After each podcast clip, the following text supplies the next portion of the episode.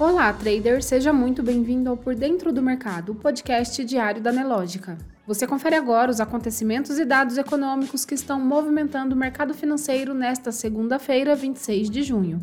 O Ibovespa, principal índice da Bolsa Brasileira, começou as negociações na sessão de hoje em baixa, com os investidores acompanhando o mau humor global, enquanto analisam dados do Boletim Focus. Além disso, o mercado fica na expectativa para a ata do Copom.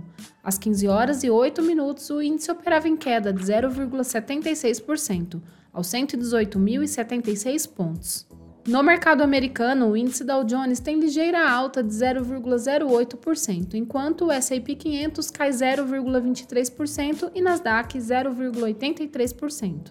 O dólar comercial, no mesmo horário, registrava queda de 0,11%, cotado a R$ 4,77. O Bitcoin está em queda de 1,12% e é negociado a 30.110 dólares. O destaque de hoje vem da produção no pré-sal, que subiu 5,9% em maio. A produção de petróleo e gás natural na região do pré-sal subiu 5,9% em maio, para 3,2 milhões de barris de óleo equivalentes por dia.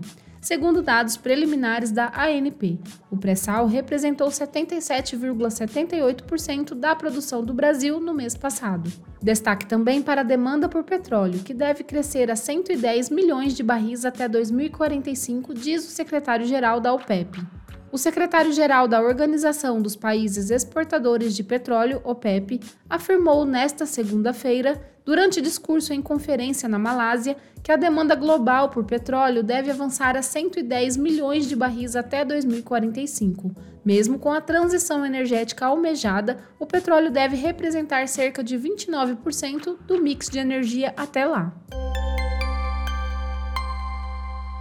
Para a economia, no Boletim Focus desta segunda, mercado corta inflação e eleva PIB para 2023 e 2024. O Banco Central divulgou nesta segunda-feira mais uma revisão para cima nas expectativas para o PIB em 2023, enquanto cortou novamente as projeções para inflação deste ano e do próximo. O levantamento é do Boletim Focus, que reúne as projeções do mercado sobre os principais dados econômicos. Contas externas têm saldo positivo de 649 milhões de dólares em maio. Com superávit comercial recorde, as contas externas tiveram saldo positivo de 649 milhões de dólares em maio, informou nesta segunda-feira em Brasília o Banco Central.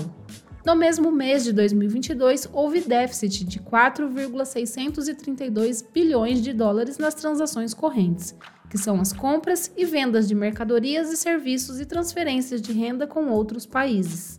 No agronegócio, a colheita da safrinha de milho, segundo a safra de inverno 2023, atingiu 9,3% da área estimada para o centro-sul do Brasil na quinta-feira, em comparação com 4,7% uma semana antes e 20,3% no mesmo período do ano passado, de acordo com o levantamento da AG Rural.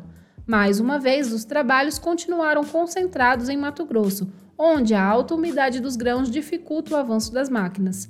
Outros estados registram colheitas em áreas pontuais desde a semana passada, mas a melhora do ritmo ainda depende da queda da umidade. No mercado financeiro, o Ibovespa opera em queda de 0,76% aos 118.076 pontos. As ações da Petrobras registram alta de 2,02% e são negociadas a R$ 30,79. As ações da mineradora Vale estão em leve alta de 0,09%, cotadas a R$ 65,94. Destaque positivo para as ações de Raizen, com alta de 2,3%, seguida das ações preferenciais de Petrobras, que sobem 2,16%. Já na ponta negativa, as ações de Localweb lideram as baixas, com queda de 9,37%, seguida das ações de CVC Brasil, que caem 6,6%. Você pode conferir essas e muitas outras notícias na sua plataforma Profit Pro. Se você ainda não é assinante, faça hoje mesmo o seu teste grátis. O link está aqui na descrição. Uma ótima tarde e até amanhã!